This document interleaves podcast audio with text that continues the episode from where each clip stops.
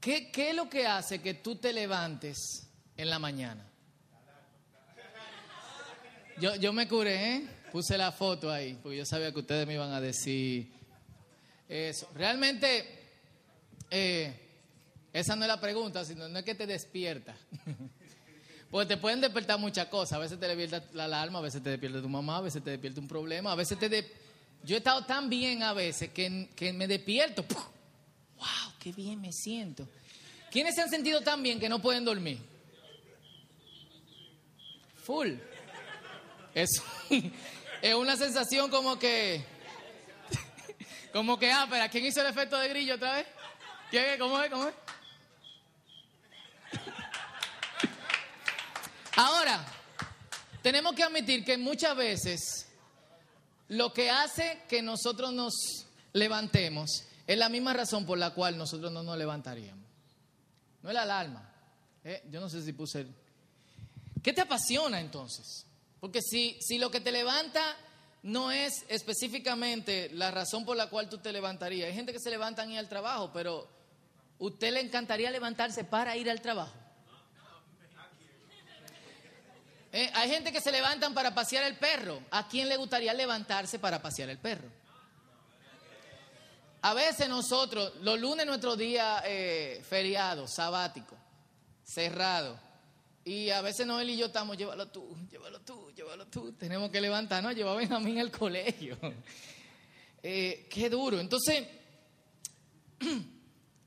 ¿qué me apasiona? Muchas veces lo que me apasiona no es lo que me levanta. Yo no me levanto a hacer lo que, lo que me da eh, cierta pasión, lo que me energiza, lo que, lo que cuando yo lo pienso, ¿quiénes tienen esa cuestión? Que cuando uno lo piensa, uno se emociona, uno se ve allá, se ríe, se va en una, la gente con quien tú estás hablando va bajando de volumen y de repente su boca se mueve, pero tú no escuchas nada. Tú estás en otro lado pensando en eso, en lo que te apasiona, pero muchas veces no hay tiempo para eso.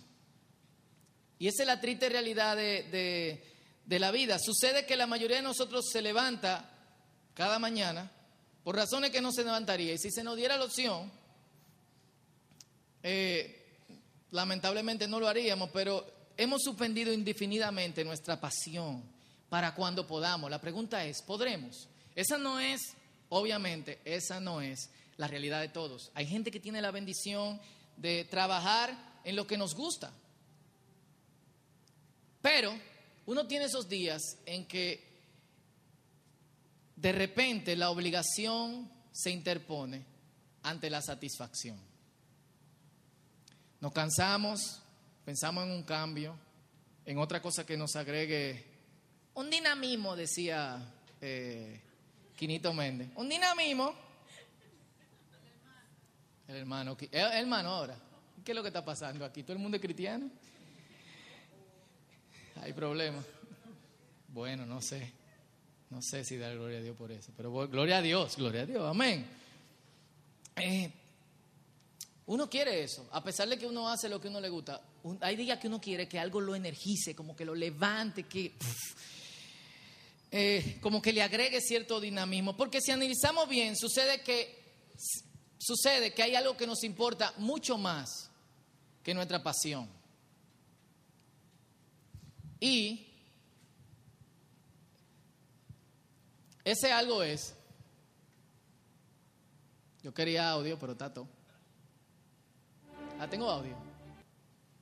Eh, para mí, porque ya ustedes se dieron cuenta. Ese algo es.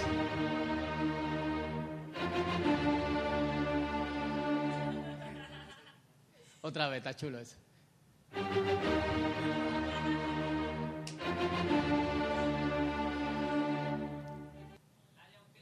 ser amado. En serio, analícenlo bien. Nosotros hacemos las cosas que nos gustan y que no nos gustan. Las cosas que hacemos por obligación, aunque no nos satisfagan, muchas veces por gente que ni nos aprecia. Quizá tú digas, yo voy a ciertos lugares no para sentir amor, pero el estar ahí te da cierto estatus. ¿Usted no ha visto a la gente que se siente en la dulcería afuera? Ok, continúo. Señores, llévatelo junto. Nosotros, sinceramente, nosotros queremos ser, no, yo sé que hay muchos que van a la dulcería de aquí, van adentro porque no quieren esa cuestión. Nosotros queremos ser el objeto de la preocupación de alguien. ¿Quién no? ¿Quién no? ¿Quién no quiere que alguien se preocupe? El otro día en, en un grupo que estábamos, alguien dijo, a mí me encantaría como que me pasase algo, que me operaran, desaparecerme, a ver si yo tengo verdadero amigo. Y yo le dije a Noelia, Noelia, hay que hablar con, no de aquí, por si acaso. Nosotros queremos que, nuestra presencia se note. Full. Eh, queremos ser, que nuestros nombres sean registrados. Que nuestros puntos de vista sean escuchados. Que nuestras fallas sean pasadas por alto. Por lo menos sean, sean perdonadas. Y nuestras necesidades sean cubiertas. ¿Quién no quiere eso? Y esa es la razón por la cual nosotros hacemos casi todo lo demás. Incluso lo que te apasiona, detrás de eso lo que hay es toda la apreciación que tú vas a recibir a causa de, eso. Adam Smith, eh, alguien por el cual nosotros estamos sufriendo ahora, una persona motivadora del capitalismo, decía, ¿con qué propósito es todo este tumulto del mundo? ¿Cuál es el fin de la avaricia y de la ambición, de la obtención de riquezas, del poder, de la preeminencia? ¿Es para suplir las necesidades que nos requiere la naturaleza? No creo, decía él. El salario del trabajador más insignificante puede suplirlas. De hecho, hay gente que vive con un sueldo que usted ni se imagina. Y se ríe mucho, ¿eh? ¿Cuál es entonces el propósito de esa vida que el hombre llama mejorar nuestra condición? Y él dice ser observado, ser atendido, ser notado con simpatía, complacencia y aprobación. El rico se gloría en sus riquezas porque siente que provocan que se le dé naturalmente toda la atención del mundo. Y yo no sé lo que ustedes piensan, pero yo creo que él tiene un poco de razón. De hecho, nosotros tenemos, nosotros tenemos revistas sobre qué hacen los ricos. Yo conozco gente que se la pasa googleando a ver quién hizo la princesa de Mónaco, si, que, si usa Nivea o usa eh, qué sé yo cuánto, si usa Mitolín, si usa qué sé yo quién. O sea, es increíble, pero se venden esa revista y se venden por algo. Y mucha gente vive de la atención de otros. De hecho, cuando cuando ya se le, algunos cantantes cuando se le va la voz, cuando cae su popularidad, ¿qué hacen? Chocan un bebé, le dan con un bate a una mujer embarazada, se no, no, no, no, no, en serio.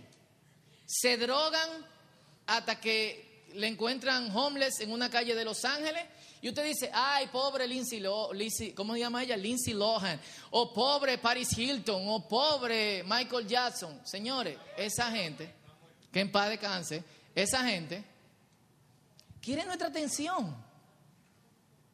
Y cuando lo que tiene no se lo puede dar, pues eso es así.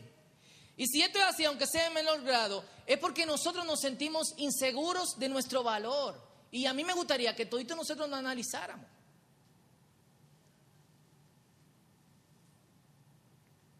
Y nuestro sentido de identidad está cautivo al juicio de otros.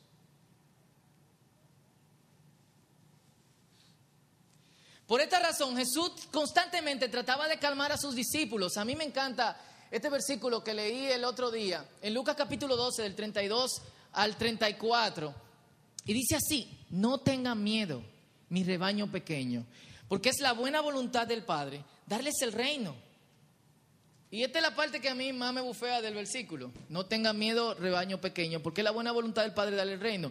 La otra parte que viene, si nosotros no tomásemos a Jesucristo en serio, no fuésemos cristianos, de hecho. Dice, vendan sus bienes y dénselo a los pobres. Provéanse de bolsas que no se desgasten. Acumulen un tesoro inagotable en el cielo. Él quiere, eso es básicamente en el aire. De hecho, la palabra cielo que usan aquí en griego es la misma palabra para atmósfera. Guarden su dinero en la atmósfera. Donde no hay ladrón que aceche ni polilla que destruya, claro. Pues donde tengan ustedes su tesoro, allí también estará su corazón. O sea, sinceramente, si no tomásemos, ¿Jesucristo dijo en serio? ¿O lo dijo de verdad?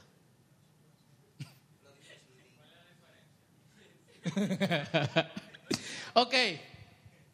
Gracias, Cristian. Te quiero. ¿Lo dijo en serio? ¿O lo dijo simplemente para darle, para acentuar la primera frase que él dijo? Yo creo que él lo dijo muy en serio.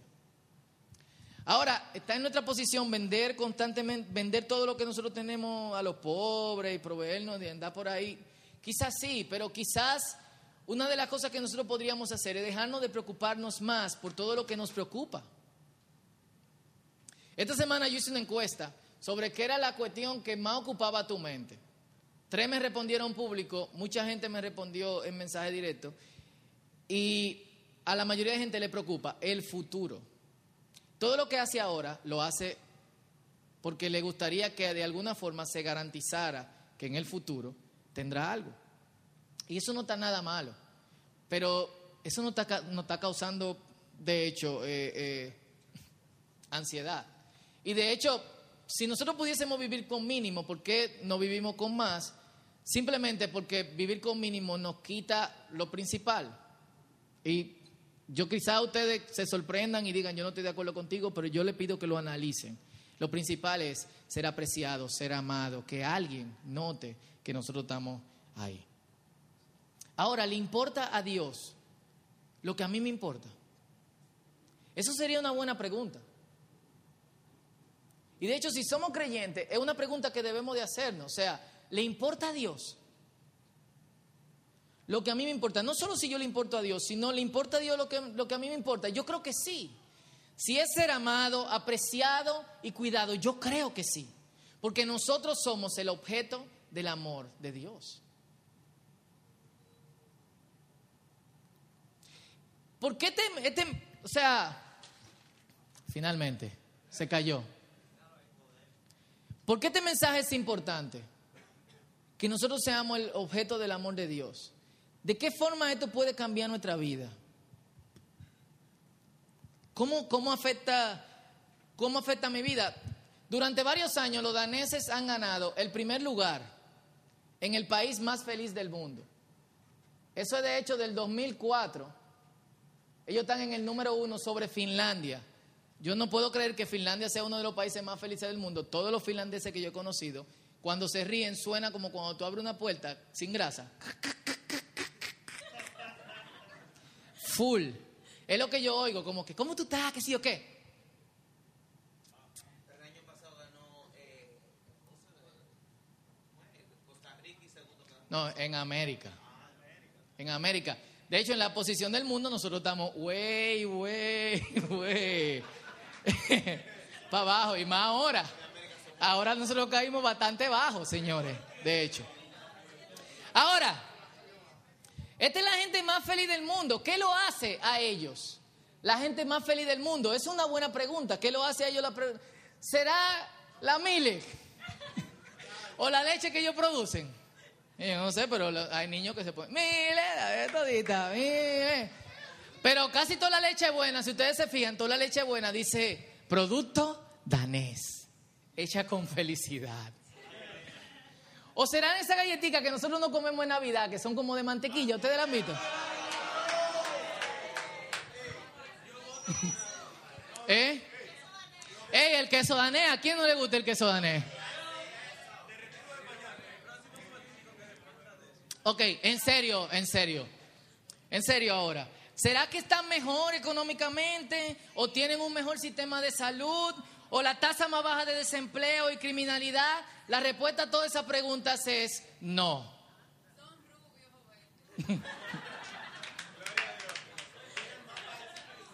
No, de hecho, si fuese por eh, mejor económicamente, aunque se quejen mucho, sería Estados Unidos. Si fuese por mejor sistema de salud, sería Canadá. Y así sucesivamente. Eh, pero ni si, tú lo ubicas dentro de esas, de esas clasificaciones, ellos no están en ninguna de ellas. Simplemente los daneses tienen bajas expectativas. Ellos simplemente están bien con lo que venga. Dichosos los que nunca esperan, porque nunca serán defraudados. De hecho, en 60 segundos el otro día, eh, en el Discovery Channel dieron ese reportaje. Eh, uno, eh, este señor estaba juntándose con un grupo de, un reportaje viejo, porque el tipo murió. Él estaba hablando con un grupo de, jóvenes y le dijo, wow, pero ahora con esta cuestión ya ustedes llevan casi, el, el, reportaje era del 2008, llevan cuatro años siendo el primer país más feliz. Entonces ustedes van a empezar a tener gente de los Estados Unidos mudándose para acá. Ese joven que está ahí, al final del programa dijo, yo creo que se decepcionaría.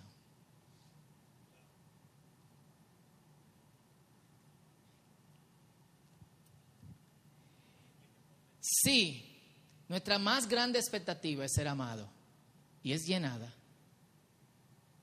¿Cómo nos sentiríamos? Completos.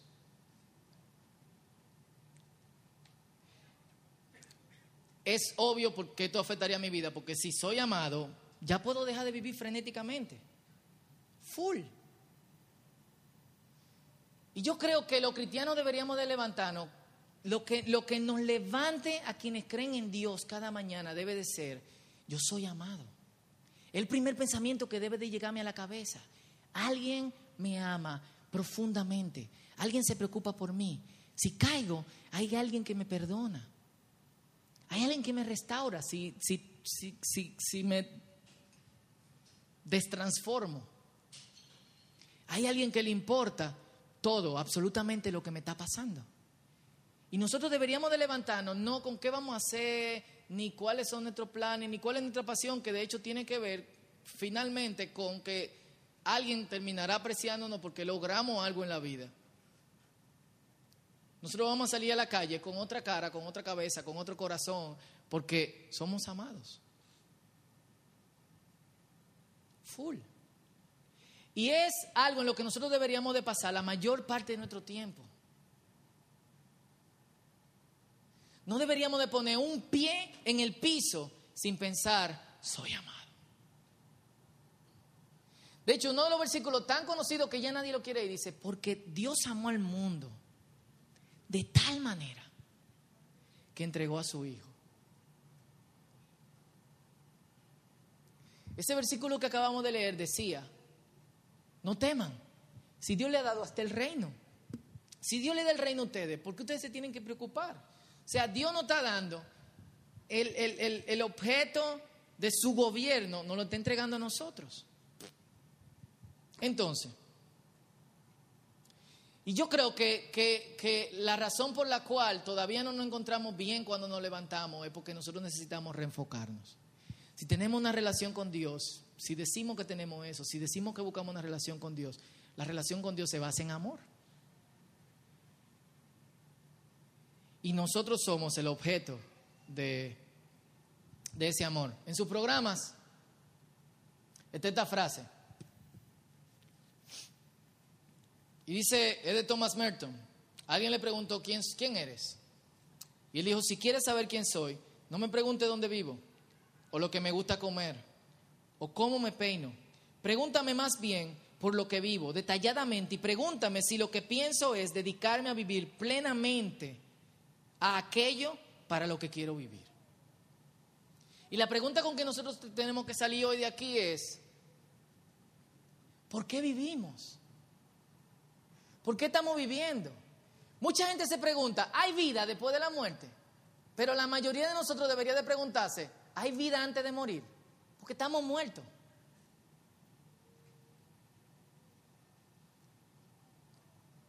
Y si al final rebuscamos entre todas las cosas, estamos muertos porque estamos viviendo desesperadamente tratando de tener algo que de alguna forma me haga sentir que yo soy apreciado o por lo menos que estoy tranquilo. Yo quiero vivir para encontrarme dentro del amor de Dios. ¿Y tú?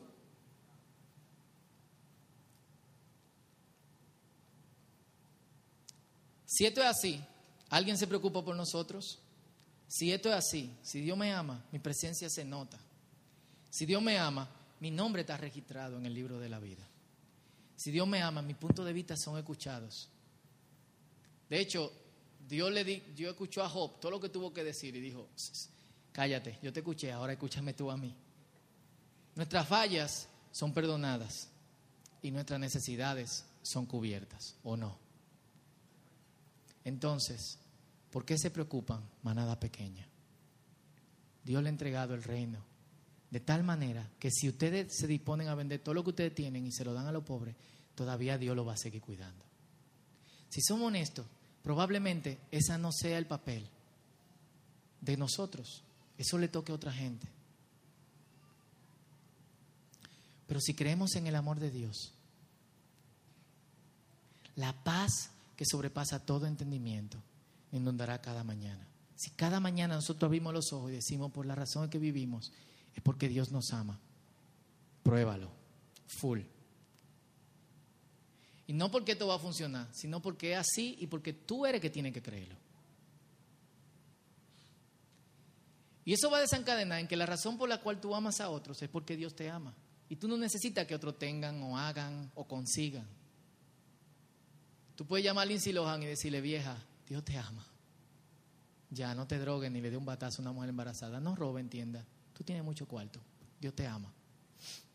Paréntesis. Pero hay mucha razón, mucha razón para estar tranquilos. Y ese hombre que nos amó, y esto es algo que celebramos en esta noche,